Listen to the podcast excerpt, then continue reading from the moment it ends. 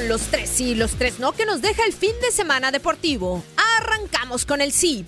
Pumas. Los universitarios han tenido un gran arranque de torneo. De hecho, es el mejor en la última década. Continúan invictos y sublíderes en la tabla general con 11 unidades. Cuenta con un saldo de 3 victorias y 2 empates y una diferencia de 6 goles. Ángel Mena, el ecuatoriano llegó a su partido número 100 en México y de paso se coloca como el máximo artillero de la liga con 5 tantos. Tiene a León como la mejor ofensiva del torneo con 13 dianas y líder con 12 unidades. Leo Messi, el argentino vuelve a ser decisivo en el triunfo del Barcelona. Sus tres asistencias frente al Real Betis le permitieron conseguir dos marcas en esta temporada.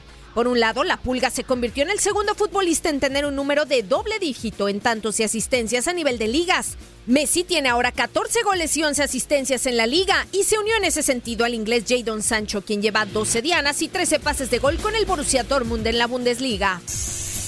Continuamos con los no.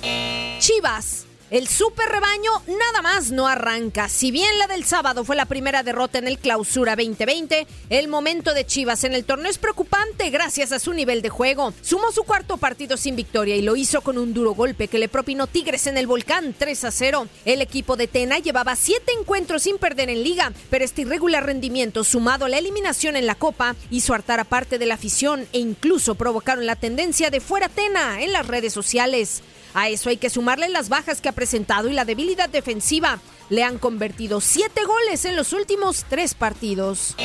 Rayados. Campeonitis absoluta en Monterrey. Reacción cero. León les derrotó 3 por 1 en la jornada 5 y están en el fondo de la tabla con dos unidades.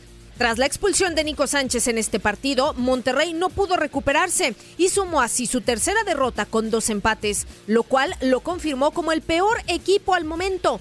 Antonio Mohamed aseguró que su equipo saldrá de la mala racha.